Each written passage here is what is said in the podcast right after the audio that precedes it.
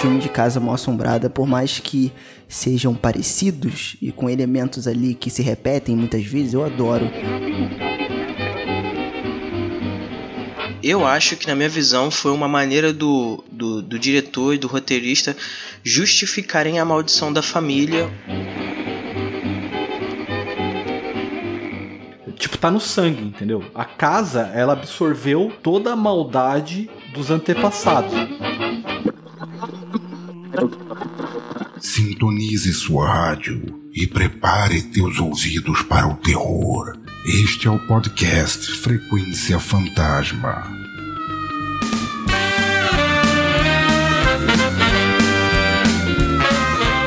Seja muito bem-vindo e bem-vinda você, ser vivo ou não, né? Nunca se sabe quem tá aí do outro lado escutando a gente.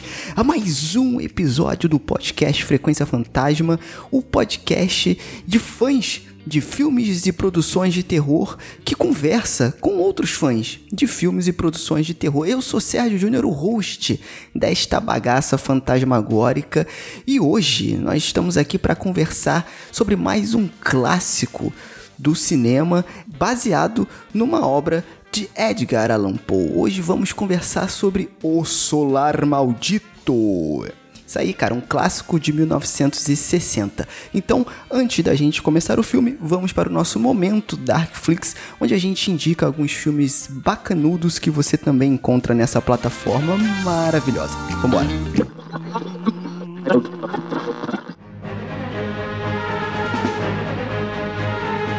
Isso, seja muito bem-vindo e bem-vindo ao nosso momento Darkflix, onde a gente faz indicações de alguns filmes que estrearam lá na plataforma da Darkflix, que é o streaming brasileiro de filmes de terror, filmes fantásticos, enfim, tem muita coisa bacana lá. E nesse episódio a gente vai trazer dois filmes que são clássicos, dentre outros que estrearam aí. É, mas eu vou começar aqui, estou com o Fábio, nesse momento Darkflix. Tudo bem, Fábio? Opa, beleza? Traz o primeiro filme que a gente separou aí dos dois que a gente achou bacana dividir com o pessoal aqui. Bom, dentre os que vão estrear essa semana na Darkflix, eu optei pelo Os Pássaros. Que é um filme do Hitchcock, eu Clássico. gosto muito. É clássico, é um filme de 63. Então, muita gente gosta dos filmes do Hitchcock. E esse filme, esse filme ele marcou por causa das cenas de ataque dos pássaros e tal, né? Que foi muito falado isso daí. E ele é um filme que dentre os filmes do Hitchcock, ele tem uma crítica mista, assim. Ele não, não foi um filme que quando lançou todo mundo já saiu falando, nossa, que, que filme massa e tal. Porque ele tem uma narrativa mais lenta. A ideia do Hitchcock era criar uma tensão no filme, no espectador, para quando tivesse o ataque, entendeu? Então, a- alguns acharam um filme mais lento. Teve revista que chegou a criticar, falar que esse era o pior filme do Hitchcock, sabe? Mas quem já assistiu sabe que não, que é um clássico. Esse filme virou um filme cult. E pra quem não conhece, que assistiu, sei lá, só Psicose alguma outra coisa, é um filme que vale muito a pena ver. Ele é muito legal a história, bem tensa mesmo. E essa é a minha dica pra semana. Boa, cara. Eu acho legal porque é um filme que, assim como outros do Hitchcock, né, saem é, daquele padrão do monstro aterrorizante ou do assassino perseguidor, né? Na verdade, nesse filme, os vilões, a princípio, em uma primeira camada, são os pássaros, né? Pássaros normais, né? É, que te- existem mesmo. E, e isso é bem legal o jeito que ele constrói, como você falou, essa tensão Quem aí. mora em Osasco sabe o que, o que é isso. é isso aí, cara. Isso aí, muito bacana. Eu vou trazer aqui, cara, um outro clássico do cinema, que é o King Kong. E aí você vai me falar, tá, mas aí, já vi lá o Jack Black lá. Não, meu filho, tô falando do King Kong de 1933, o primeiro. O classicaço. Entendeu? Eu acho Clássico. muito legal a Darkflix, o clássico, a Darkflix trazer esse filme de novo numa ótima qualidade, legendado, bonitinho, digno de uma plataforma top como ela é, porque esse filme você consegue encontrar aí, mas é numa qualidade às vezes duvidosa, enfim. Lá você tem ele bonitão, né, para você assistir e merece toda essa atenção. Por quê? Primeiro lá tem os efeitos de stop motion que ficou marcado, né, que desse entre outros daquela época também. E cara, eu acho interessante falar que essa a obra completou em 2021 88 anos, cara. E aí, ao longo das décadas, né, ele deu origem a mais de 10 produções, entre longas e animações. Então a gente já vê que é uma é um legado que o King Kong é deixa aí pra gente, né? Eu ia falar que era um filme de monstro gigante, mas na verdade o King Kong não é um monstro, né? É e não o é. O ser humano é um monstro. Na verdade, é boa, boa, é isso aí, cara. Enfim, é, pegando aí o link do Godzilla vs Kong, né?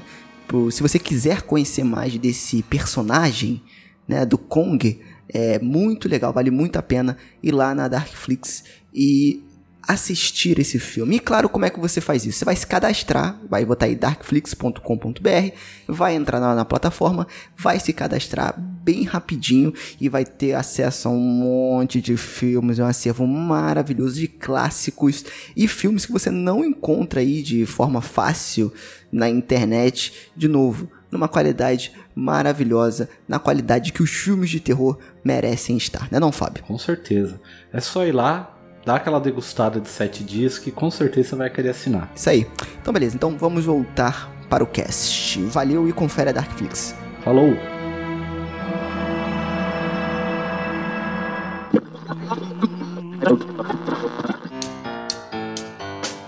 E claro que eu nunca tô sozinho e hoje comigo estão os mal acabados Fábio Morgado e Lucas Levino. Tudo bem? Como é que vocês estão? Opa, tranquilo? E eu só queria dizer que o que faz falta de uma defesa civil é nessa casa, hein? tá merda. tu acha que ela teria sido interditada? Exatamente. A não ser, claro, que ela fosse tombada patrimônio histórico. Aí ia ficar aquela fachada caindo aos pedaços e ninguém resolve aquela porra. É uma mansão construída pela Odebrecht, né?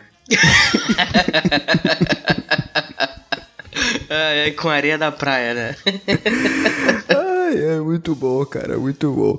Então é isso, gente. Estamos aqui para conversar um pouco sobre o solar maldito, né? É, ou então a queda da casa de Usher. Eu acho que é esse o nome original, se eu não me engano, né? Do conto é, ou da é. prosa do Edgar Allan Poe, né? É... The Fall of the House of Usher. Isso aí, cara, isso aí. isso aí. Muito bacana. E eu vou te falar, eu não conheci o filme não, hein? Não conheci o filme. O Fábio cantou essa bola, né, pra gente poder gravar algum tempo atrás. E aí a gente tava na dúvida de, do que gravar nas próximas pautas, né? E a Luísa levantou de novo essa questão. Ela era para estar tá aqui com, com a gente hoje, né? Mas ela deu a, passou a perna na gente hoje, não tá aqui. Brincadeira, ela tá sem internet, deu ruim lá. Né? Brasil, como o Fábio falou, o problema é de região, né, Fábio? É, o problema é região. Ela deixou de pagar a internet para comprar um ônibus do Monstro do Pântano, aí deu nisso. Ou então para comprar uma blusa do Fluminense, né? Não sei como é que tá o novo uniforme aí do Fluminense. Enfim, é, é isso, né? E antes da gente começar a falar da história do filme, essa coisa toda, é, vamos fazer uma pequena sinopse, né, para ambientar o pessoal que tá ouvindo. Fábio, traz aí a sinopse sobre o que se trata O Solar Maldito. Opa, essa, esse clássico dos anos 60 com Vincent Price é a história de um jovem mancebo, o Philip, que vai conhecer a noiva que ele conheceu no Tinder e chegando na mansão dela ele descobre que a casa foi construída pela Odebrecht, tá cheia de rachadura e aquela porra vai cair. No meio disso que vai desenvolvendo a história, você descobre que tá rolando um coronavírus lá dentro e tem coisa sinistra lá. E aí você acompanha todo esse mistério que envolve eles lá dentro. Boa. E quem construiu o lago foi a Vale. É. Ai, cara, muito bom, muito bom. Eu quero deixar minha indignação aqui antes de começar a falar é, da técnica e da história em si. É inadmissível Vicent Price sem bigode. Isso Já que eu ia falar, indignação. Cara. Não tem como, esquece. Sem bigode e, e, platinado. Cara, que visual é aquele de diretor de filme pornô, cara? Ele parece um dono de puteiro. Com aquele cabelo loiro. Quem falou aquele pinta o cabelo vermelho, de loiro né? pro filme, velho? Mas se ele tivesse de camuça, seria realmente o, o, o cafetão perfeito. Cara, então, porra, isso eu fiquei puto, cara. Que eu esperava Vicent Price com seu belo bigode é, e voz é, encantadora. A voz ele continua, né? Mas esqueceram do bigode ali. Mas então, técnica, o que, que, vocês acharam aí? De novo, lembrando que é um filme da década de 60. Eu já adianto aqui e vou falar que eu gostei bastante, hein? Cara, eu curti pra caramba. Vocês sabem que eu sou fã desse gênero de filme de terror anos 50, anos 60. E esse Roger Corman, esse diretor, a carreira dele sempre foi trabalhar com filme Technicolor, filme a cores. Então, assim, como é um filme de baixíssimo orçamento e foi feito em 15 dias, eu achei que o trabalho da parte técnica do filme ficou muito bom. Concordo. É, você imagina que é uma coisa meio galhofa. Você fala, ah, o filme da década de 60, feito em 15 dias, com baixo orçamento. Mas, cara, o cara mostrou que dá para fazer coisa bem feita. E eu gostei muito de como, como o filme é colorido, de como ele trabalhou as cores. Então, por exemplo, as velas na, na mansão todas são vermelhas. E tinha hora que contrastava o vermelho das velas com a roupa do Vincent Price, ou com as cortinas, ou com o estofado do sofá. Então, assim, ficou é, esse jogo de cores na, entre o vermelho, o azul. Eu achei muito bom isso aí no filme, cara. Mas então, eu acho que nessa época, ó, o filme ele foi, ele foi lançado em 60 cravado, né? É, cara, o pessoal queria cada vez mais deixar claro as cores, né? Porque era meio que, entre aspas, uma novidade. Não tão, não tão novidade assim, né? Mas era uma coisa que chamava atenção, né? Porque a gente vinha lá é, até uns, sei lá, uns 10 anos atrás, né? Alguma coisa assim, dos filmes preto e branco, né? Então, não sei se estou falando uma besteira aqui, mas pelo menos é a minha impressão, né? Eu acho que cada vez mais nessa época os diretores vão, e produtores, enfim, pessoal que trabalha é, no filme, eles vão querer deixar bem claro assim o contraste de cores, mostrar é, quanto a cor tá viva, né, uhum. do filme, porque eles querem chamar a atenção, porque é meio que, entre aspas, de novo, tá, gente? Claro que não foi lançado nessa época, mas é novidade, né? Então eu acho bacana. Eu acho bacana falar também, cara, que o Roger Corman, né, é, ele, para quem curte filme de terror, esse cara é uma lenda, né, cara? E a gente pode falar que é uma lenda viva. Hoje ele tá com tá vivo, tá com 95 anos. E cara, desde 1954 até hoje, o cara realizou mais de 400 filmes tá? Então, tipo assim, não foram qualquer filme, não, porque ele lucrou com muito deles, cara. Tem até uma lenda que falam que é, ele meio que se gaba de ter perdido dinheiro apenas com um filme que é o The Intruder, de 1962, né? Que até quem estrelou foi o William Shatner. É, mas, cara, esse cara é uma lenda, ele já produziu muita gente. E assim, o Vincent Price, né? Apesar de não ter sido o primeiro diretor com que ele trabalhou, nos filmes do Roger Corman foi que o Vincent Price começou a se tornar essa lenda também dos filmes de terror. Né? Então é muito legal, cara. Muito bacana. E eu acho que o forte do filme, assim, é, também eu acho que a gente não pode ser é, passar pano aqui, os efeitos, claro que estão datados, obviamente, mas eu acho que, de novo, a história do filme é tão boa, cara. E a gente falou um pouco disso também no último episódio que a gente gravou, da, mostra, da Mosca da Cabeça Branca.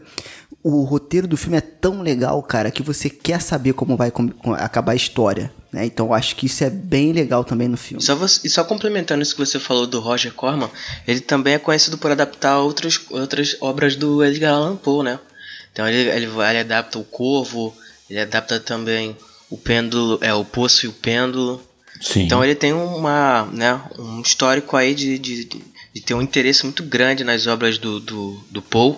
E, e, que viraram e assim, clássico, eu, eu, né? Esses filmes. É, exatamente. Porque assim, na obra na dele, para quem não tá muito inteirado do nome da pessoa, talvez ele, ele agora reconheça pelos títulos. Porque, por exemplo, Dia dos Namorados Macabros, ele tem o, o Homem dos Olhos de Raio-X, que foi clássico, tem o Corvo, é, A Mansão do Terror, que é o, o e o Pêndulo, a primeira versão de A Pequena Loja de Horrores, sabe? Que foi muito falado na época que saiu. Então, assim, o cara tem muita coisa boa, cara. Muita coisa boa. Eu quero só me retratar aqui, para quem curte filme de terror, vai estar tá me odiando. Pra quem curte cinema, né? Que eu falei que tava perto aí dos filmes coloridos. Na verdade, eu tava pesquisando a gulgada aqui as primeiras experiências com filmes coloridos começaram em 1906, mas em 1922 foi realizado o teste com filme que seria um dos mais utilizados tanto para fotografias quanto para filmes, que foi o Kodachrome. Então a gente já tem testes com filmes coloridos a partir dessa década, né?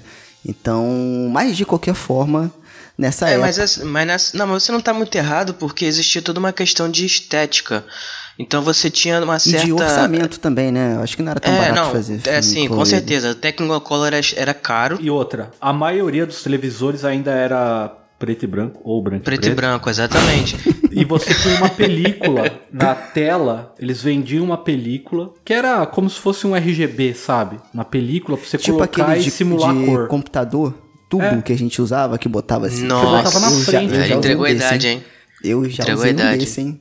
Mas era merda, porque a tela ficava verde. Era horrível aquilo Porque, ali, ó, se você for pegar, por exemplo, no, no Brasil mesmo, televisão a cores foi chegar com a promoção da, da, da Copa do Mundo, cara, de 70. Acho que até lá Entendi. não tinha TV a cores no Brasil ainda. É, é, então, e, e, é, e falando nisso, né, tinha, existia uma certa, digamos assim, resistência entre os diretores de utilizar, né, assim como foi quando surgiu o som no cinema, né, existiu também uma resistência a usar cores nos filmes é, por conta da estética dos filmes preto e branco. Então, até porque, se você reparar bem, o técnico, técnico Color, ele tem uma, uma, uma questão é, estética envolvida. É, não é só apenas dar cor à, à obra, é tudo uma questão artística. Exato. Da cor conversar com a situação do filme também. Exatamente, exatamente. Já tinha as famigeradas palhetas de cores, né? então, é, isso, isso contribuía muito. Eu acho que você fala assim, ah, é claro que o filme ele tem os efeitos daquela época, tem toda essa questão, mas eu acho que tudo isso, cara, cria uma estética que é, conversa perfeitamente com a obra. Porque a gente está tratando aqui de um clássico gótico. Então, de que melhor maneira fazer isso do que você fazer com cores que você tem essa sensação de estar vendo um quadro ou uma coisa do tipo, sabe? Eu acho, acho bem interessante, acho que deixa o filme muito. com um estilo muito particular, muito interessante. Olha aí, informação, hein? Ó, trazer aqui, ó.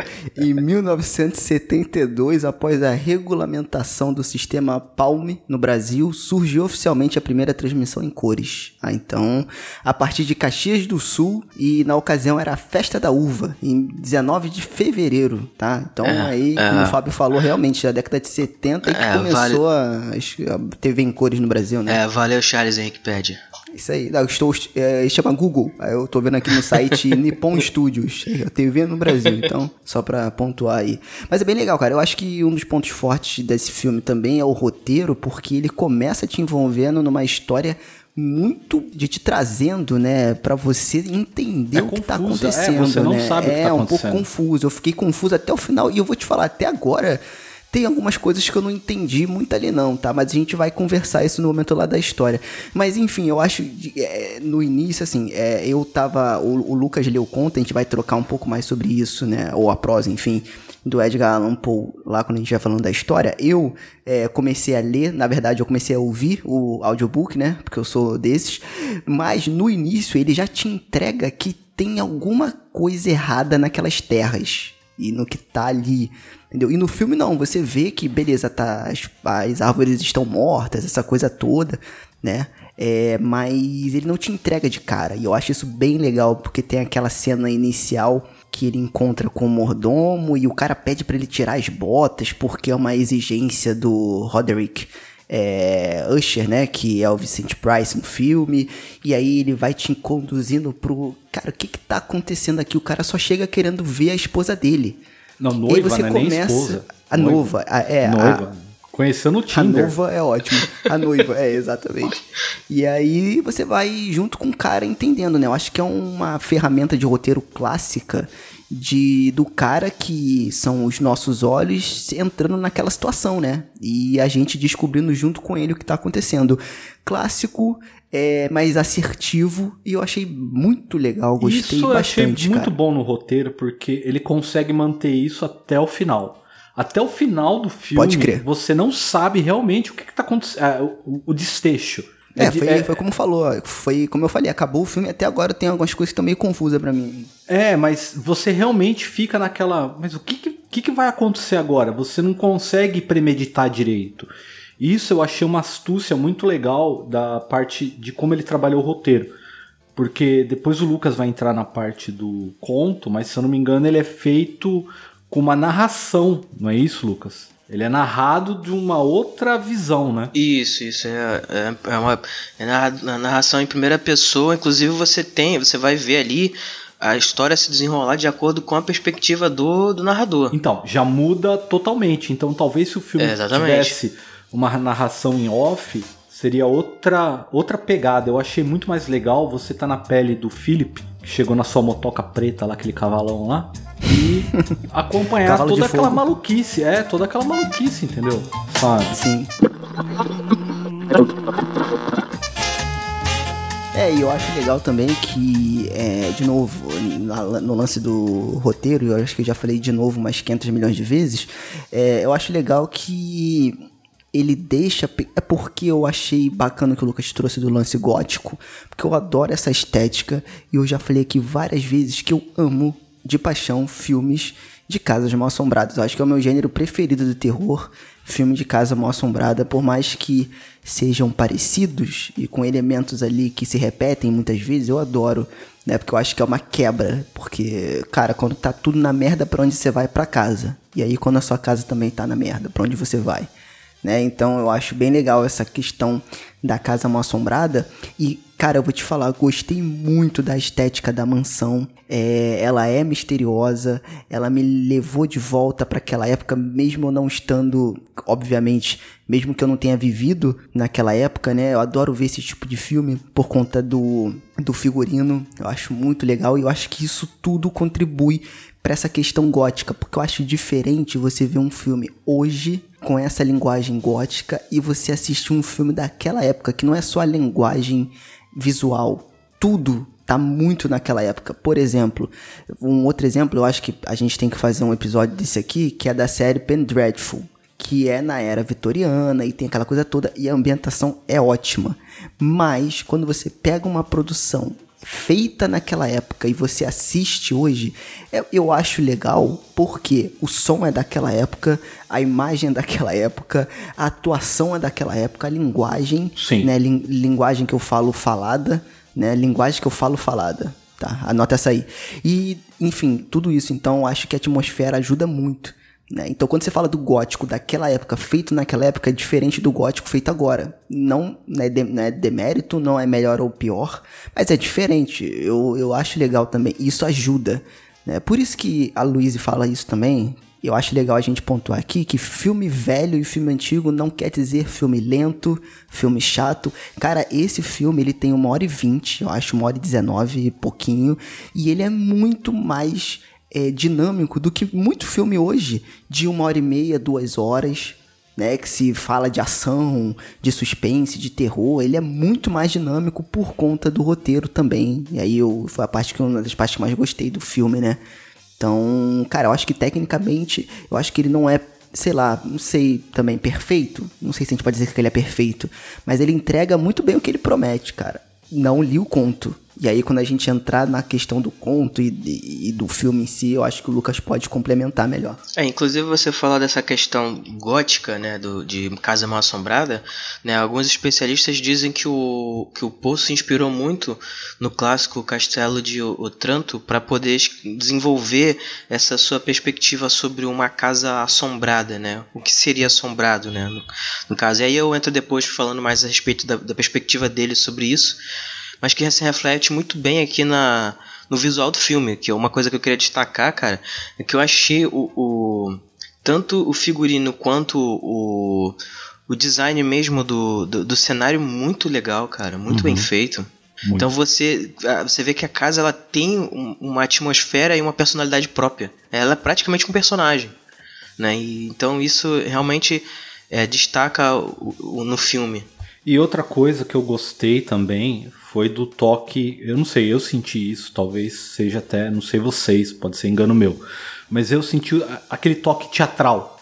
Parece que cada, ce cada cena do filme é como se fosse uma, um ato no teatro. Você tem essa cena no quarto e a interp... O Vicente Price, todo mundo sabe como ele interpreta, ele é aquele jeitão bem teatral mesmo, sabe? Dramático dele atuar. Mas isso colaborou em contrapartida com os outros atores também, com o Philip. No começo eu tava estranhando um pouco a atuação do ator, sabe? Até Eu também, cara, é, me incomodou muito no início. Depois quando ele interage com o Vincent Price, e aí eu falei, puta, eu achei mó lance teatro, sabe? Eu gostei bastante disso daí no filme. Não, total. Mas uma, mas uma coisa que eu, que eu também queria destacar é que nessa questão teatral, geralmente a gente tem uma uma questão né, de, de como você trabalhar a câmera nos filmes, os ângulos da câmera e tudo mais, os enquadramentos. E eu, eu senti que nesse filme ele trabalha, ele consegue trabalhar bastante movimentação, né? Então você não tem um filme uma câmera parada o tempo todo. Ele tem umas movimentações bem interessantes ali que dão um certo dinamismo para a obra para não deixá-la muito parada.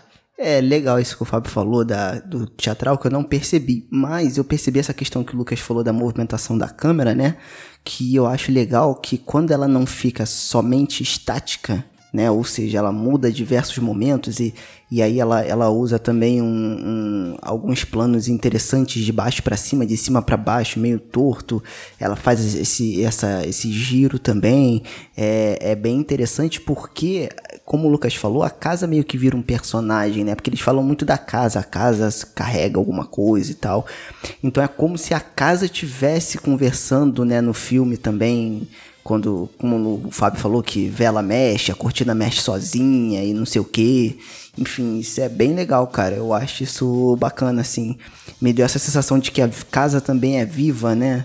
É, e de novo, isso não é novo, né? Mas é tão legal ver isso feito naquela época, né? E, e com Vincent Price.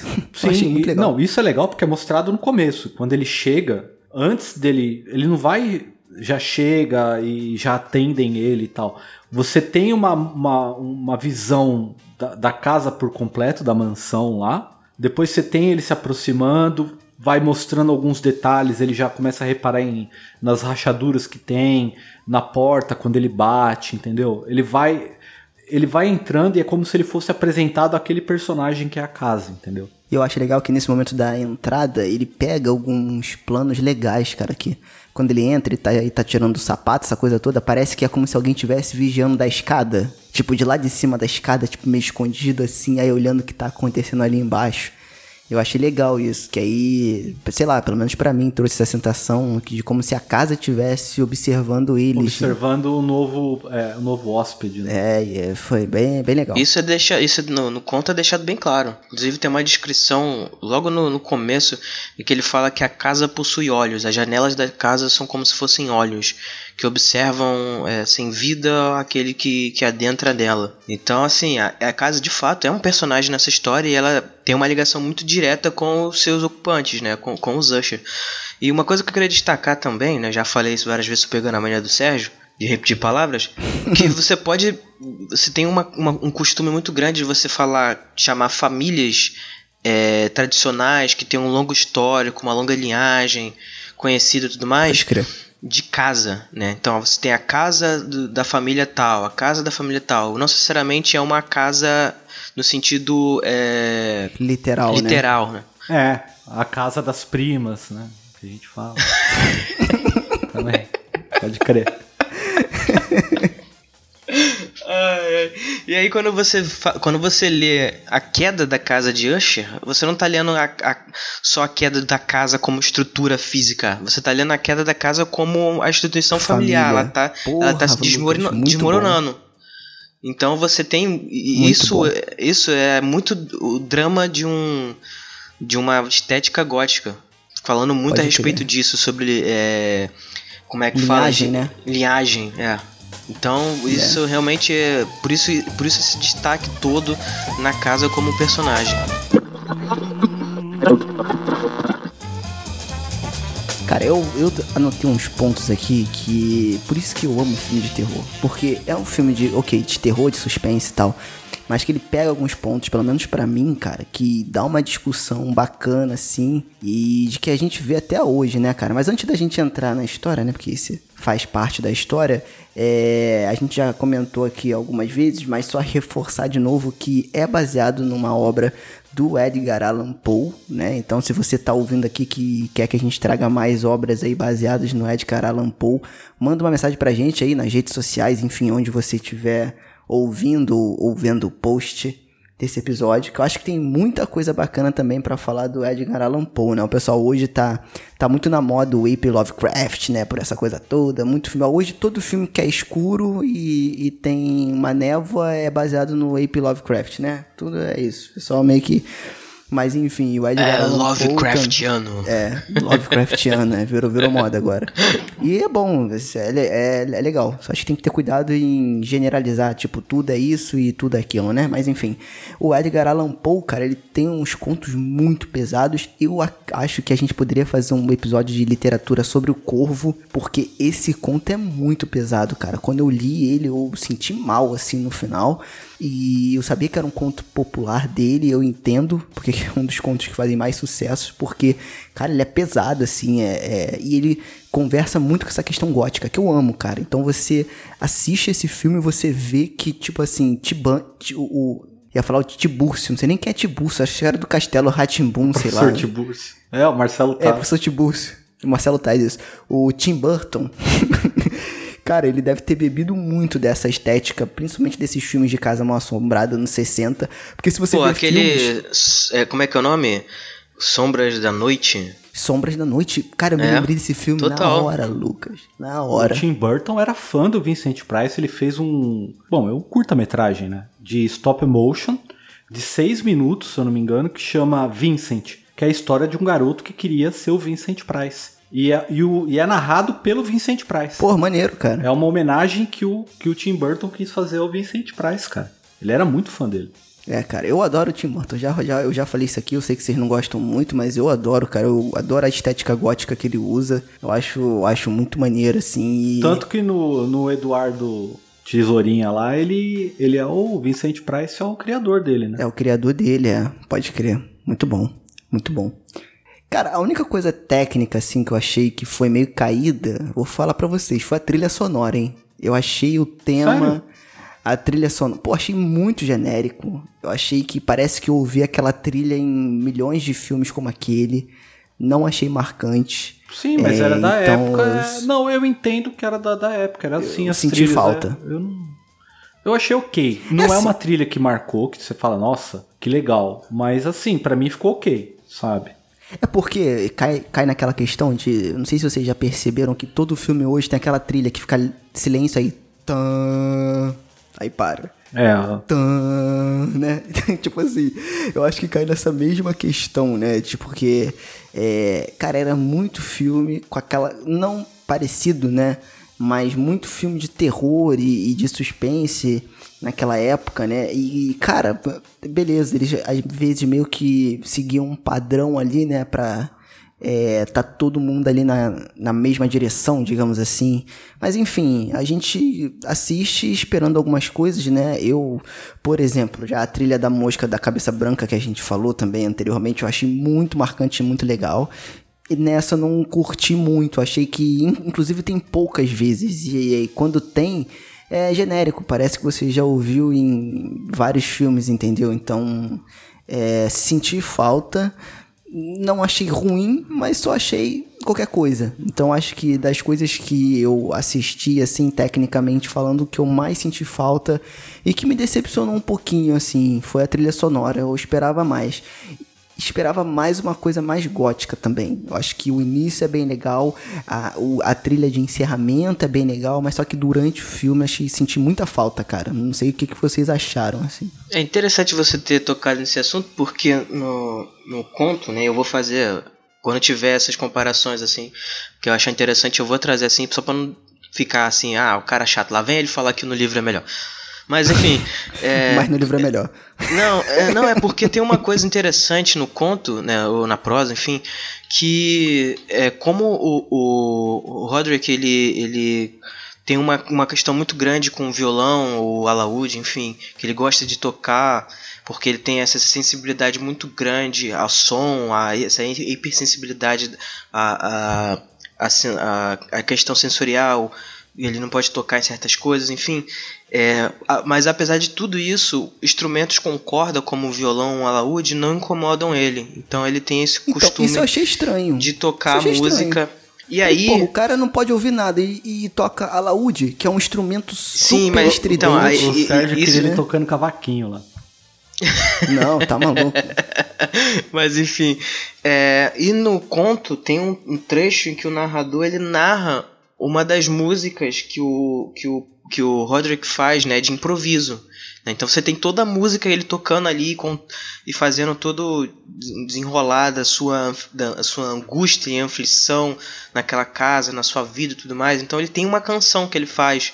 Né? Então eu achei que o filme perdeu essa oportunidade de estar tá trabalhando essa questão né? da hipersensibilidade, de tratar disso de alguma forma na trilha sonora e também das canções improvisadas que o Roderick fazia, entendeu? Então acho que realmente você falando nisso de, de ser uma trilha genérica ou, e ok, realmente poderia ter tido uma coisa mais original ali, né? Trabalhado com esse, esses elementos que já estavam na, na obra da qual ele foi baseado. Mas é foda que seria o Vincent Price bardo, né? Porque é ele com aquele alaúde. Corra, senão você vai morrer, a casa está caindo. É. Esse, é, esse é o bardo Vincent Price. Né? Inclusive, é, não, ele podia puxar ali, quero ver outra vez seus olhinhos de noite serenas. É, eu, podia, né? Mas enfim.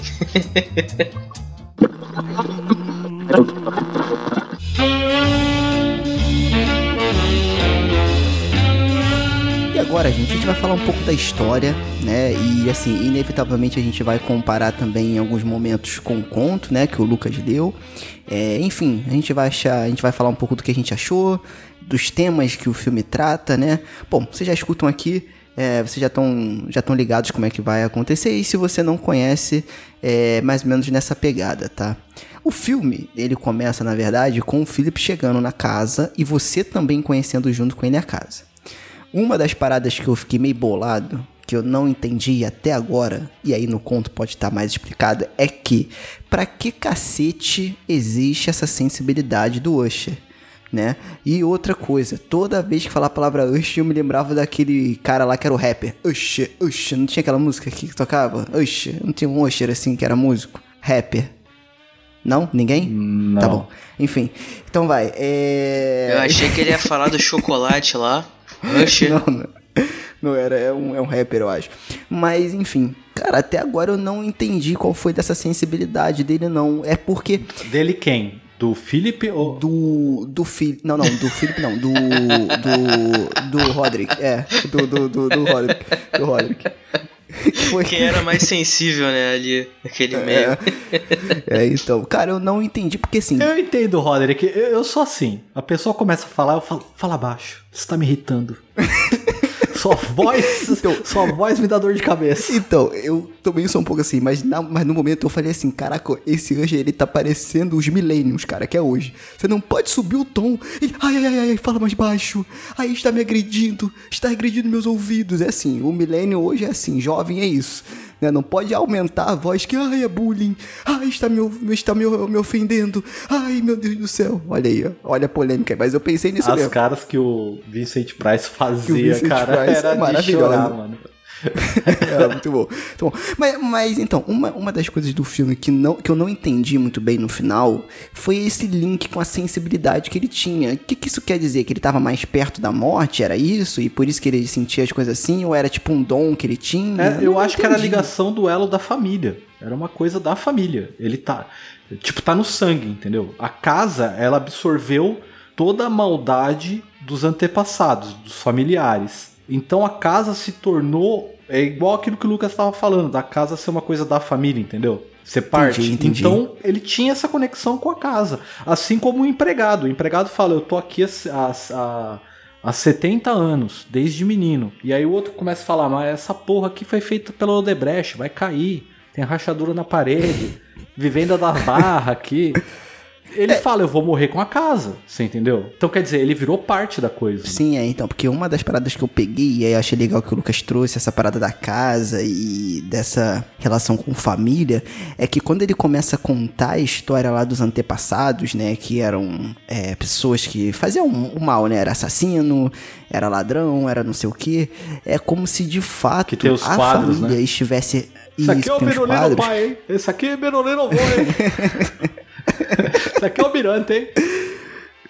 Isso, isso aí, cara, é como se eu entendi como se meio que aquela rachadura fosse a rachadura na família mesmo. E que o, o Roderick, né, e a Madeleine, eu acho que é o nome dela, que era a irmã dele e a futura noiva do Philip, né, eles fossem os últimos pilares daquela família. E eles estivessem ruindo também Né? Então isso eu achei legal, essa coisa de, cara, eles não tem nada a ver com as merdas que aconteceram na, na, na família dele, né? Que ele fala que vem lá desde a Nova Inglaterra e não sei o que lá, conta aquela história toda. Porém, ele acaba é, absorvendo isso para ele. E aí eu acho que a gente entra numa discussão que é: existe culpa hereditária?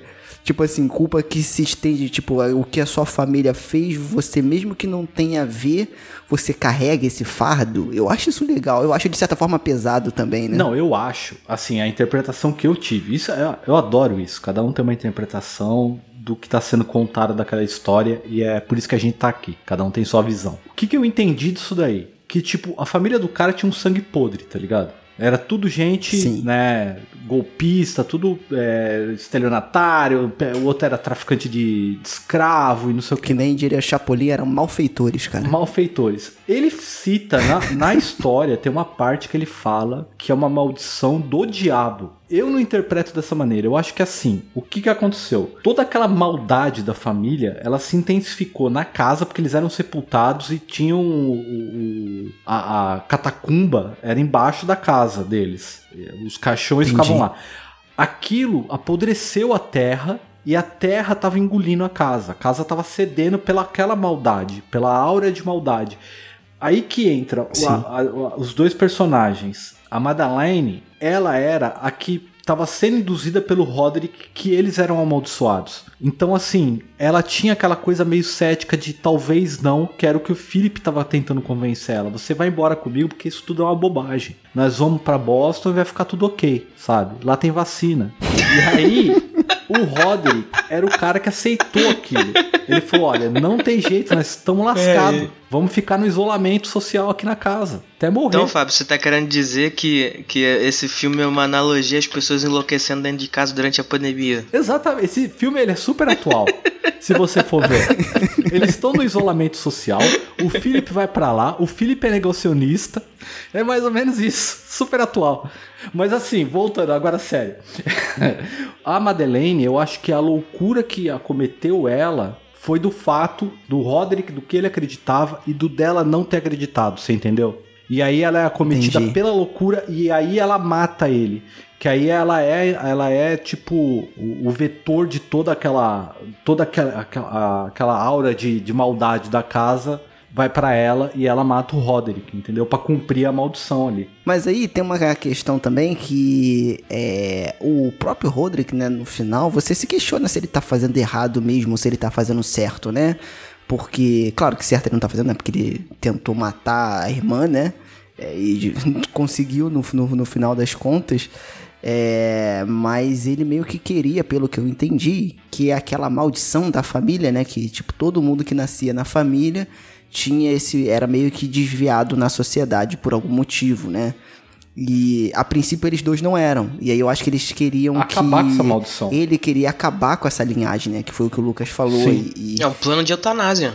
Uhum. Exatamente, por isso que ele não queria que ela ficasse com o cara para ter um filho e aí é, perpetuar essa linhagem. Né? E é, é, forte, cara. Tipo assim, apesar do filme ser um filme de terror, né? Essa questão assim de você impedir a vida da outra pessoa porque você acha que isso tem que parar. Só que, cara, ela não tinha culpa. Ela não ia seguir os mesmos passos a princípio, né? Então, cara, é complicado. E aí ele fala que várias pessoas na família meio que sucumbiram à loucura e essa coisa inteira. Aí você acaba tentando imaginar, cara, será que ele tá louco? Será que ele tá imaginando isso tudo? Né? Mas no fundo tem o toque de sobrenatural do filme. E é, eu achei essa discussão bem legal que o filme traz, assim. E você se questiona também alguns momentos, né? Falou, cara, ele não quer que essa parada vá pra frente. E tem uma outra questão, só para encerrar, antes do Lucas falar aqui, já sei que eu falei demais, mas a gente não sabe também se o que ele contou da família é verdade, né? Aquilo ali ele falou. Então, não tem como a gente confirmar, né? A gente acredita porque, beleza, ele falou, tá no roteiro, então a gente mas no fundo a gente pensa, será que o que ele falou é verdade ou ele tá imaginando aquilo de tudo, tentando dar uma desculpa, como o Fábio falou, para justificar o que ele quer fazer, né? Enfim, deixa a discussão aí. Então, já, já mencionando isso na, no conto, na prosa, isso não tem. Essa questão da família dele ser ter, ter, ter vários membros da família dele que eram é, criminosos que faziam coisas terríveis, não tem.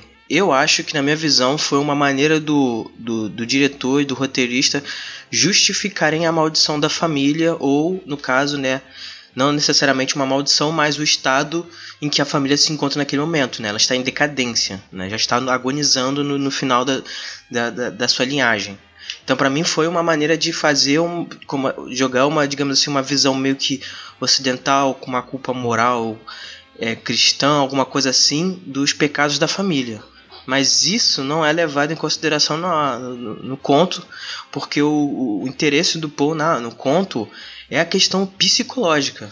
Tanto é que é, é, é eu fiz, fiz uma pesquisa aqui, é, levantado-se uma uma, um aspecto interessante que o Poe trata disso antes mesmo de, ser, de, de terem sido, é, digamos assim, estabelecida a, a, o que ficou conhecido como a psicologia moderna.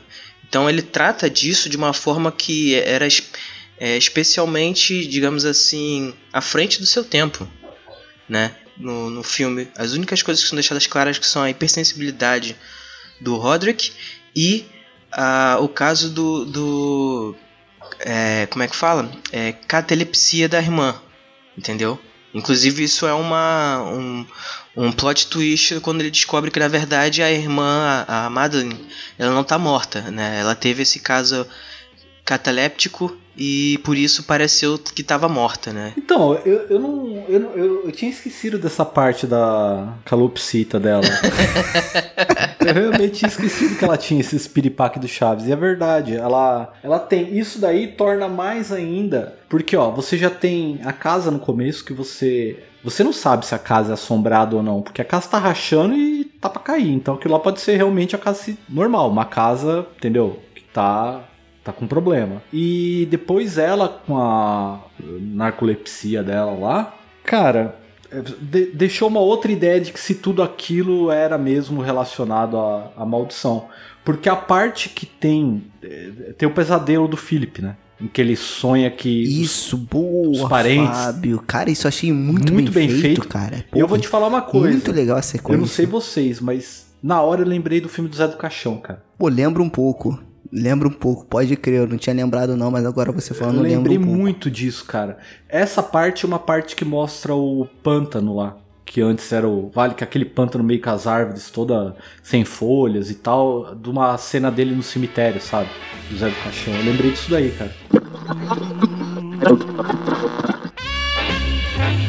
Então já, já trazendo esse ponto, né, da, da doença da irmã, por exemplo, o o que o Roderick tem ali, né, no caso, seria uma, uma espécie de hiperestesia, né, que é essa hipersensibilidade a sons, a cheiros, sabores, né? Você vê que ele não pode comer uma comida muito diferenciada, tem um paladar muito restrito, é, ele tem que usar uma até roupa, até, né? É, exatamente, uma roupa com uma textura específica, porque senão aquilo ali incomoda demais a pele dele. E tudo isso, né, são indícios de um, de um realmente de um estado psicológico extremamente deteriorado, né? Então é, essa é a questão da psicologia ali, que é que realmente é o ponto chave da história que é você tratar que a, a, forma como a casa está se deteriorando, na verdade, remete à mente do Roderick se deteriorando com, essas, com esses problemas psicológicos. Então, na verdade, você tem toda essa questão metafórica, como você tinha mencionado, Sérgio, sobre o que é a casa para os, os seus é, residentes, né? Sim, então, eu lembrei um pouco também, quando eu tava vendo o filme, da mansão da. É, a maldição da Residência Rio, né? Porque a gente a gente participou lá do Podcrastinadores, né? E no nosso episódio também a gente falou que, cara, eu achei quando eu tava assistindo a série, foi viagem, foi viagem. Mas eu achei muito que a casa em si da série era como se fosse. Era como se cada personagem da família da Residência Rio fosse uma parte da casa e a casa fosse uma pessoa. Então tem a parte psicológica, tem o coração, tem o, o, o, cérebro, né, que é o mais racional, enfim.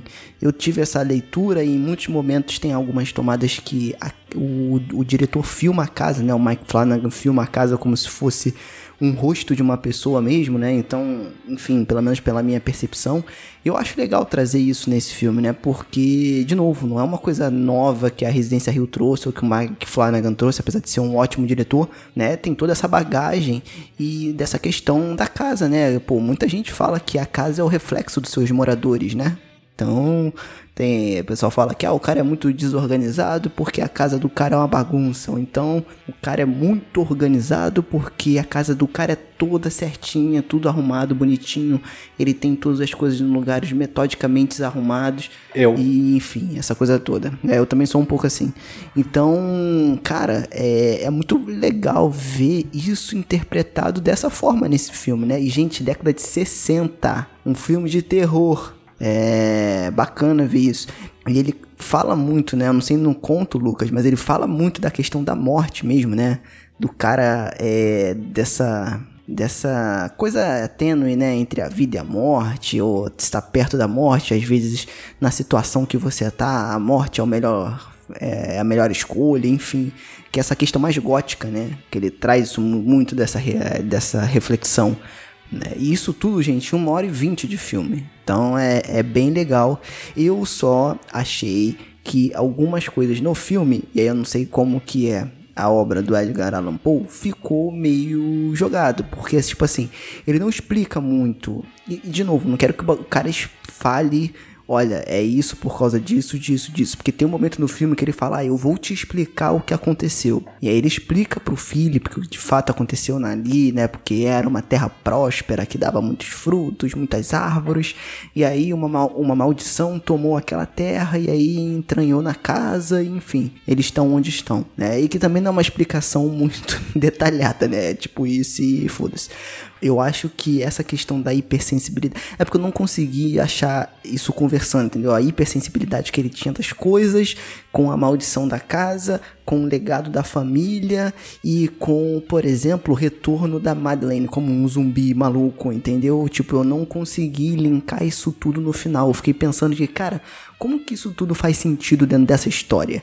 Né? E aí eu pensei por um momento que, cara, eu preciso ler o livro, né? Ler a obra do Edgar Allan Poe para tentar linkar. Mas aí você já me falou que a pegada é totalmente diferente, que não tem um foco na família, é uma questão mais psicológica, né? É, então, é, é, assim, acho que a gente já tá dando bastante spoiler aqui, então acho que não tem problema eu continuar falando, né? Pra, pra colocar, né? O, o Sérgio quer que a você diferença e tudo mais. O Sérgio ele quer que você lê pra ele. É, é, isso que ele quer. É, eu percebi já. Vou fazer um audiobook aqui ao vivo. Não, mas é assim. É, então vamos lá. Algumas, algumas diferenças interessantes. Primeiro de tudo, o narrador ele não tem nome. Hum, isso é legal, hein? Né? Ele não é o Philip. E principalmente ele não tá indo a, a, ali pra, pra casa dos Usher para eh, ir atrás da, da noiva dele. Né? Isso não acontece. O, o, o, o, narrador ele é amigo de infância do Roderick. Então o Roderick envia uma carta para ele dizendo: Ó, oh, cara, eu tô mal, eu acho que eu vou morrer, eu preciso de um amigo, o único amigo que eu tenho é você, para me ajudar aqui nesse momento, para podermos passar os últimos dias da minha vida ali em uma boa companhia. Então, então não tem a, a, figura da noiva? Não, da não tem a figura da noiva. Hum, a, Madeleine, a Madeleine é uma personagem, é irmã dele, mas ela não tem essa importância de ser a noiva, ah, entendeu? Entendi. Então aí o que acontece? Quando, a história ela se passa por semanas, o, o narrador fica semanas na casa do, dos Usher, né? Ali ajudando ele e tudo mais, e ali em um determinado momento, acho que algumas semanas que ele tá ali junto, é, ele encontra a irmã do, do, do, do, do Roderick. Ela aparece de relance uma na porta, uma porta está entreaberta, eles estão conversando, ele olha pela porta entreaberta e ela passa de um lado para o outro, né, num estado já quase é, cadavérico, né? Ela está extremamente debilitada. E aí o Roderick fala assim: "É, minha irmã, ela tá numa situação muito pior que a minha e a qualquer momento ela vai morrer", né? E de fato acontece. Ela morre só que não é o caso de, de uma morte, né? Aí, no, aí sim o filme ele tem essa semelhança que ela na verdade teve esse caso de, de dessa calopsita que o Fábio mencionou, essa como é que chama isso aí que é difícil até de pronunciar? Narcolepsia? É o catalepsia. A gente já entendeu, você já falou isso lá no início. Catalepsia. E aí ela não morre, né? Tanto é que o narrador fica, acha estranho é, o Roderick pedir para ele deixar o, o, ela sendo velada ali no, na catacumba antes de ser enterrada de vez, né? E aí acontece disso, ela retorna já como um, um já enlouquecida para matar o irmão, só que assim, ela pula para cima dele, enforca ele, os dois caem mortos. É basicamente isso. O final do, do, do conto ele é extremamente abrupto, né? Quando eu tava lendo, eu tava falando assim, cara, isso tá assim o conto já tá para acabar e tipo não desenvolveu muita coisa porque boa parte do, do conto que é interessante é o, o narrador tentando acalmar o Roderick. Então em, vários momentos eles cantam uma canção junto né ele narra né que o, o Roderick tá cantando as canções improvisadas dele aí tem o momento da tempestade ele tá desesperado lá com medo aí ele fala assim não eu vou ler um livro para você se acalmar enquanto isso. E aí ele começa a ler uma história lá é, de, um, de um herói que luta com um dragão, enfim. Então tem toda essa questão de como se ele fosse quase que um, um, um, um terapeuta ajudando uma pessoa psicologicamente debilitada, né? Inclusive, Pô, muito legal, inclusive, cara, essa visão. inclusive ele menciona é, o estado dele físico e às vezes mental. Ele fala assim: ah, é, eu consigo perceber que seu, sua pele está extremamente pálida e aí conforme o tempo vai passando ela vai ficando cada vez pior, né? A sua magreza. É, ele menciona várias coisas também. E uma coisa interessante é que ele deixa claro que o, o, o Roderick e a Madeline são irmãos gêmeos. E eu achei isso muito interessante. Hum, massa. Ah, porque tem tipo uma ligação, Porque né? tem uma ligação, exatamente. Então essa, essa Entendi. questão de vida ou morte dos dois, ele, é- ela é muito mais ligada. E aí alguns especialistas dizem que na verdade tem uma certa abertura à interpretação que rola uma relação meio esquisita entre os dois irmãos, entendeu?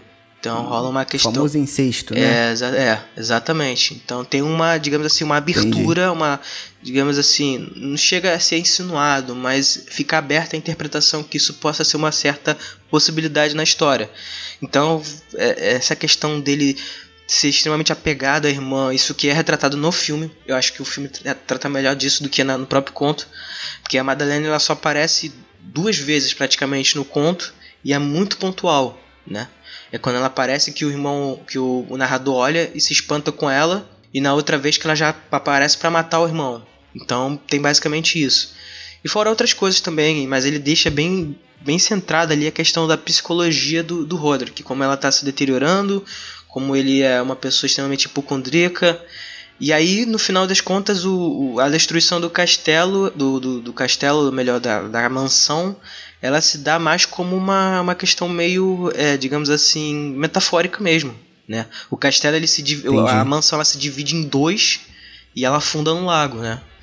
Então você tem mais ou menos, é, digamos assim, esse lado mais... Como se eles tivessem se separado. né? Exatamente, É, exatamente. Bem legal. E eu acho bacana essa questão de terminar abrupto, que por um lado, né?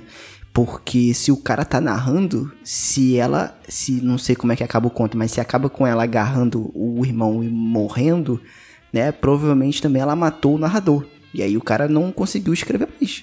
E aí acaba ali. É, então, né? o narrador... eu, então, eu acho legal é, essa então- intenção então, na também, verdade- foi essa. Na verdade, o narrador ele, ele foge da, da, da- Ele consegue fugir. Tanto é que, Ah, tanto é que ele consegue fugir, a casa começa a desmoronar, ele consegue fugir, aí ele olha pra trás e aí ele vê Ah, por isso que ele a, vê. a- a- a- a mansão se rachando em dois pedaços e afundando no lago. Né? Então é como se ele estivesse contando a história mesmo pra você. Então nisso é parecido, não tem, não deixa claro o incêndio, né? só diz que a casa desmorona mesmo e que, que isso é uma coisa assim é muito rápido, né? Ele não dá muitos detalhes sobre isso, né? Então tem Entendi. esse final meio abrupto mesmo. É, mas de certa forma pode ser legal porque o Roger Corman ele fez uma parada mais comercial.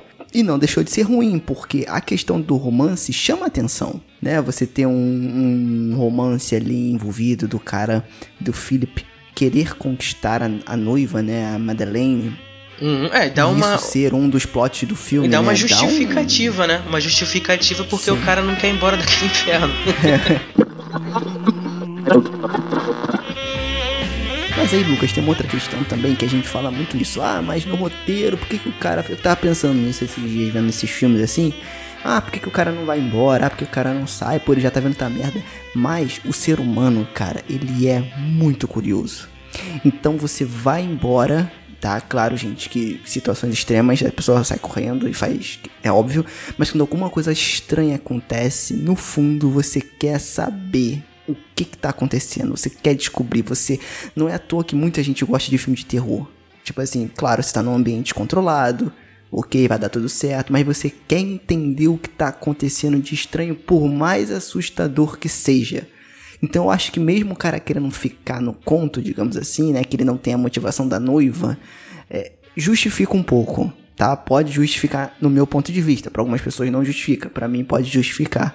Tá? Mas comercialmente falando, eu acho que o filme ele pega mais gente, né? Porque cria essa motivação de você estar tá lutando pelo seu amor. É, não, você uhum. precisa de um romance. Não, é, não adianta. Para filme você precisa ter um, um, um, arco romântico ali, alguma ligação de casal. Você, você precisa se importar, é, é. né? Não, não que no livro, eu falei que nem agora um, não que no livro, não que no livro você não precise, tá, gente? Só que no livro você tem mais tempo para poder criar esse relacionamento quando é uma pessoa só, Sim. por exemplo. Né? É, inclusive, é um pouco é, menos inclusive tempo, o filme se passa em, em duas ou três noites, se eu não me engano.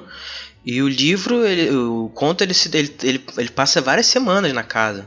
Então, é, ele, tanto é que ele fala assim: é, o Roderick é um meu amigo de infância, mas faz muitos anos que eu não o vejo. Né? E ele me chamar assim é um tanto estranho nessas condições, mas eu irei porque é um, um velho amigo, éramos grandes amigos, eu cresci, visitei a casa dos Usher e ele tá me pedindo isso por, por conta de saúde, então eu vou visitar ele, entendeu? É uma questão mais de camaradagem, de amizade mesmo, sabe? Que era uma coisa que eu acho que era muito forte naquela época quando, quando o Paul tava escrevendo isso, né? Tanto é que o conto ele, ele, ele menciona, né, vários, é, várias obras clássicas do, do, do, do, período romancista, né? Então você tem muito isso da, da ideologia do, do, da camaradagem, da é, tipo cavalheirismo. Paul, né? Que é o cara que troca cartas com o companheiro, com o amigo.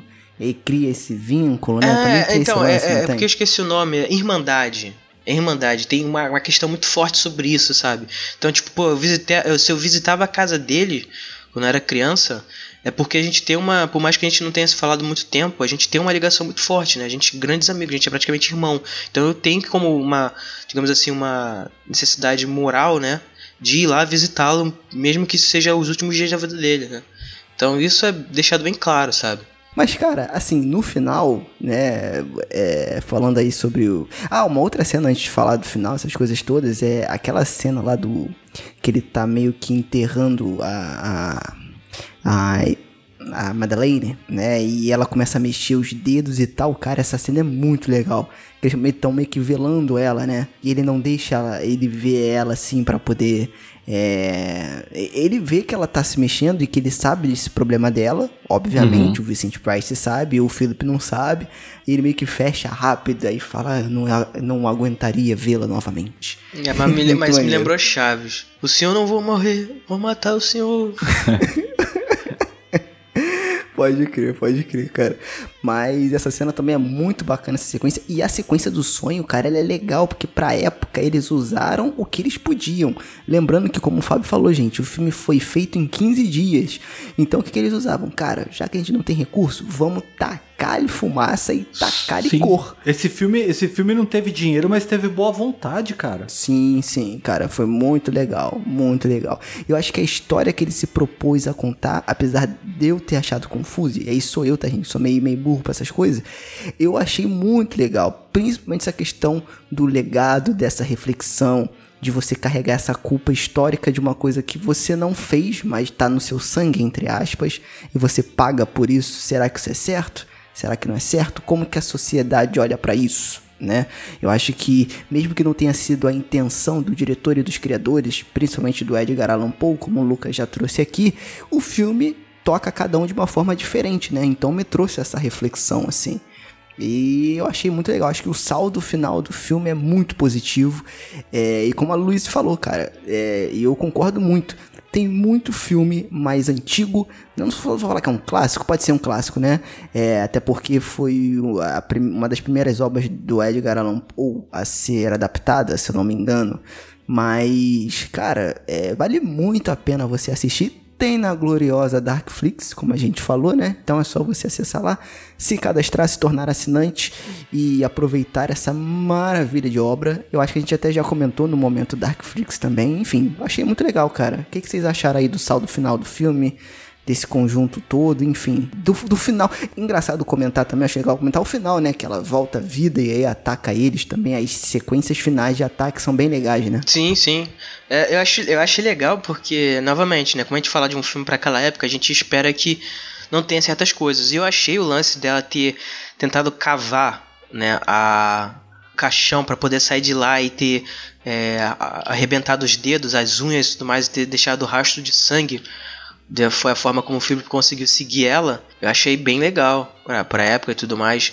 Ter essa, esse, esse pavor, né? Essa, esse nervosismo todo ali, essa, essa coisa de horror ali, da pessoa ser enterrada viva. Né? Eu achei interessante isso. Pode crer. Não, eu achei mais legal que na época, né, como não tinha muitos recursos, o que dava medo era sangue e caveira. Aparecia uma caveira, meu amigo, era um barata voa do cacete, era música alta, desespero, apareceu uma caveira ali, que hoje a gente vê aí, pô, nego tem na, na mesa, eu acho que o Fábio tem a caveira aí na mesa também. Naquela época, meu, caveira era morte que nem diria o seu Madruga, perigo. Ou, ouviram bem? Né? Então, perigo. É isso, caveira. E assustava todo mundo, né? E tinha muito sangue também. E eu me senti agora o pessoal do. Do choque de cultura falando. Tinha muito caveira e tinha muito sangue. E assustava muita gente. e era isso. Vocês ficaram com a impressão de que ela ia virar um monstro, um bicho, alguma coisa assim? Que aí, tipo, você não vê como ela, como ela fica depois que ela sai do caixão. Até o, ele chegar na, no, no, quarto do, do Roderick e ela aparecer depois, né? Então fica meio aquela, tipo, é, às vezes vai tem uma cena que mostra só os olhos dela com uma, uma cor estranha, meio esverdeada, com amarelada, uma coisa assim. Dá a impressão de que ela vai virar uma, uma, uma criatura, alguma coisa assim, né? É. É, na, na verdade, no final, o Vincent Price meio que largou de mão, né? Falou, cara, ó, tá tudo indo pra merda. Senta aí, relaxa. É, ele chega com o machadão. Entendeu? Vou acabar com você, ele. É, Seja cara, breve. O Felipe tá Seja desesperado. É, vai você logo, me faria um logo, favor. Filho, cara, cara... Aí, eu, eu, vou te falar. Toda sexta-feira, quando eu sair do, do, do, do, trabalho, eu tô assim, cara. Tipo, vai, vai, mata logo, porque eu já tô de saco cheio, meu irmão. Só, só faltou ele falar, cai logo, meteoro. É. Porque é tipo isso, cara. E aí o Felipe tá naquele desespero, porque ele não quer deixar a noiva dele morrer, e o, e o, o Vincent Price, o Roderick tá de boa, tá de boaça lá, né? Só que ele quer que a garota morra, né? Que ele quer acabar com essa linhagem, né? É, do mal, digamos assim. E aí o filme acaba nesse desespero, ela enlouquece, a gente não sabe. Na verdade, ela não morre, né? Ela tem aquele, aquela doença dela, ela volta louca por conta desse conflito, ataca todo mundo casa pega fogo e ele consegue fugir da casa, né? O, o, o Philip. Uhum. Então o é, filme acaba mais ou menos e só assim. Pra, né? E só pra é, constar, é, catalepsia é um estado em que o, o músculo, os músculos do corpo se enrijecem, a pessoa cai, é tipo o piripaque do Chaves. A pessoa cai enrijecida e parece que ela é um cadáver, né? Fica com, com essa impressão, né, de que a pessoa morreu. Só que no caso, cara, meio que eu não sei como é que é se o batimento cardíaco diminui, eu não, eu não cheguei a pesquisar nesse ponto. Mas eh, se não foi isso, cara, o cara ele olhou o, o, pulso dela, olhou o batimento cardíaco dela, né, o coração estava batendo, se ela estava respirando ainda. E se convenceu de que ela tinha, tinha morrido, né? Então eu não sei. Achei ele meio estranho esse, esse, então, esse então, exatamente. Quando eu, é, quando eu fui pesquisar o que é o Catalepes of Simpson, é, eu, eu, eu, eu, vi que era isso. Aí, sabe o que eu lembrei? primeira coisa, paralisia do sono. Eu falei, caralho, a mulher tá tendo trava tudo. Porque as fotos que eu via não era o cara dormindo, era a pessoa acordada, só que toda travada. Eu falei, paralisia. E ela era sonâmbula também, demônio, né? capeta. É, isso aí tudo é sonâmbulo, entendeu? Eu falei, meu Deus. Ih, é Sérgio. Só que o cara falou. Ih. Então, o, o cara Sérgio falou. Sonâmbulo, né? Gente, cara, não, então, mas eu vou contar agora, cara, que eu tava pra, eu tava pra, pra contar isso. Eu ia esperar a Luísa, só que ela não pôde participar hoje, eu vou contar para vocês. Eu acho que eu tive meu primeiro episódio de paralisia do sono, cara. Sério. Cara, eu fiquei Opa, bem-vindo ao grupo. então, mas aí eu não sei se era verdade ou se era sonho. Aí eu não sei. Mas o que que foi? Eu estava na cama, dormindo. Só que, sabe quando você acha, você, eu senti que eu tinha aberto o olho e parecia que tinha alguém sentado no sofá. que eu durmo perto do sofá, né? É que na, na minha casa, nesse dia, eu dormi perto do sofá e parecia que tinha alguém dormindo no sofá. Tava sentado no sofá. E eu queria levantar para ver quem é e não conseguia. Só que aí eu fiquei nesse estado de desesperado. Aí eu fechei o olho e abri. É, é, é o você, que eu lembro. Você teve a sensação de que você tava fora do seu corpo? Não. Não chegou eu a ter, vi né? que eu tava, Não, eu vi, que- eu vi que eu tava deitado e tinha alguém no sofá, sentado. E eu tentava, tipo, me mexer pra poder olhar quem era direito. Só que eu não conseguia me mexer. Tava travado. Só que sabe quando você pisca, se você abre o olho, você tá, tá, tipo assim, nesse momento tava tudo escuro. Quando eu pisquei e abri, já era de dia, eu tava meio que levantando, e aí eu não sei se era um sonho ou se de fato foi um episódio de paralisia do sono. Olha aí, ó. Caraca, eu fiquei de falar isso, eu esqueci. Então tu cara, chegou, mas tu mas chegou é. a se mover depois ou, ou não? Sim, sim, de boa. Quando eu abri o olho assim, pronto, foi. É porque no meu caso eu tive a sensação de estar me vendo fora do meu corpo e eu fiz esforço pra me mexer, não consegui. Aí eu comecei a respirar. Eu tava bem ciente, né? Bem consciente na hora. Ai, eu odeio essas motos, cara. Enfim. Que susto, Luca, pelo amor de Deus, cara. Eu falar, tu falei pra falar, cara. Falei, meu Deus. Deu um piripaque no Lucas. Morreu, já era. Caralho, o Lucas morreu. Como é que é?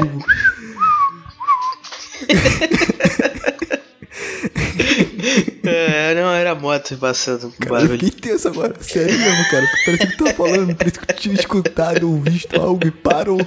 Falei. Não, mas enfim, eu tive essa sensação de estar me vendo fora do corpo. E, e eu fiz força pra me mover, eu não consegui. Aí eu comecei a pensar, eu tava muito consciente na hora. E eu falei assim, cara, isso é uma paralisia do sono, com certeza. Aí eu falei, eu vou me acalmar. Eu comecei a me acalmar. E aí, quando eu me senti calma, eu tentei forçar pra me levantar e eu levantei. Aí eu levantei o meu ofegante Entendi. e tal. Mas é interessante isso que tu falou.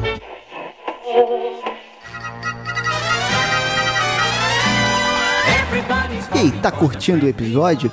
E se você curte o podcast e quer ajudar a gente de alguma forma, primeiro já segue a gente nas redes sociais e também, se você quiser e puder, por favor, entre lá no PicPay né, e procure por arroba Frequência Fantasma, em que você pode ajudar a gente a fazer o podcast crescer. Né? Então, quando você ajuda a gente financeiramente lá no PicPay, você entra no grupo exclusivo do podcast e além disso você recebe os episódios antes de todo mundo. Estamos já estudando novas plataformas de financiamento coletivo, mas por enquanto que a gente tem para hoje é essa aí, PicPay. Então, baixa lá e ajuda o podcast.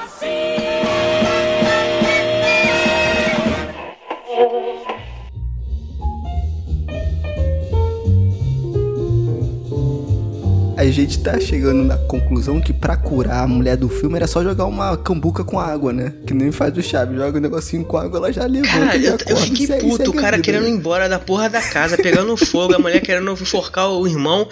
Cara, ele custava dar um socão na cara da mulher e levar ela embora? Ela apagava ali, ele pegava ela no colo e ia embora, porra. Né, Olha aí. Caralho. várias situações. Aí não, foi. Ficou lá com medo da mulher, porra. É, vou te falar. O cara tava muito. esse- Aquele cara era muito. Aquele Philip era muito frágil também, porra. Ah, também com aquele cabelinho de gel dele, velho.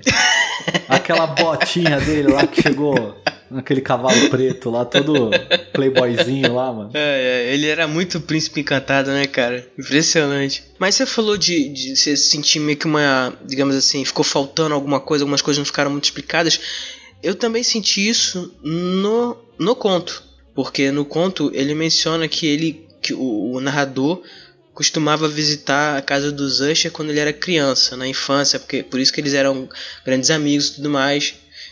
Só que, se o Roderick era, tinha uma irmã gêmea, como é que ele não sabia da irmã? Entendeu? Então eu, então eu achei isso meio estranho. Eu falei assim, Entendi. ele, quando ele chega e descobre que a irmã dele tá lá na casa e ela tá mal, ele fala, ele não, ele age como se nunca tivesse visto ela antes, que ele não sabia que ele tinha uma irmã. Então eu achei isso estranho. Eu falei, ué, mas se ele visitava a família do, do cara desde criança, como é que ele não sabia que o cara tinha uma irmã gêmea? Porque se fosse uma irmã mais nova, e ele menciona que ele não se vê há muito tempo, ah, beleza. Então, quando ele foi embora, ou quando eles pararam de se, de se, se encontrar, o, a irmã dele nasceu, ou então era muito be- bebê na época, então ele não lembrava que ele tinha uma irmã, ah, beleza.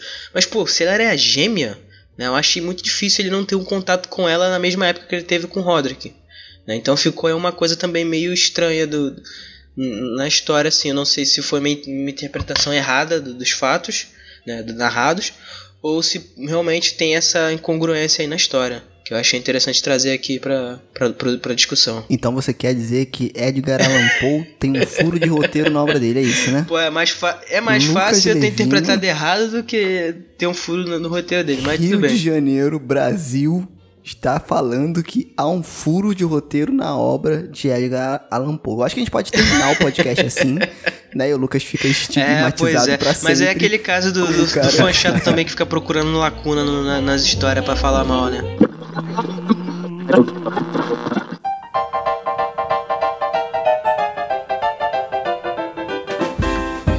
Então é isso, galera. Acho que dá pra gente fechar por aqui. Já falou bastante coisa. Assista o filme, tá lá na Darkflix, né? Se torne assinante. É, e aproveite esse e vários outros filmes aí que tem lá na Darkflix muito bacana. Valeu, Lucas, valeu, Fábio. E lembrando, para encerrar esse podcast, deixando bem claro que Lucas Levino duvidou da obra Caralho, que é olha só. Um abraço. O cara, ele, ele, quer, ele quer ter hater, que é pra fazer engajamento. Eu tô entendendo já a estratégia claro, dele. engaja aí, gente. É, ele quer engajar a galera no, no, na base do ódio. Vamos lá, gente. Compartilhem a palavra do terror, mas não, não através do ódio. Paz, valeu, paz. Valeu, galera.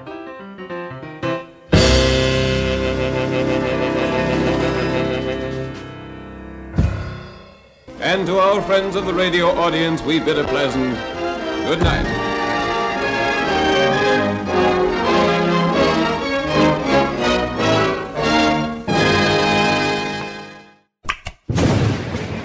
Mausoléu 13 edições.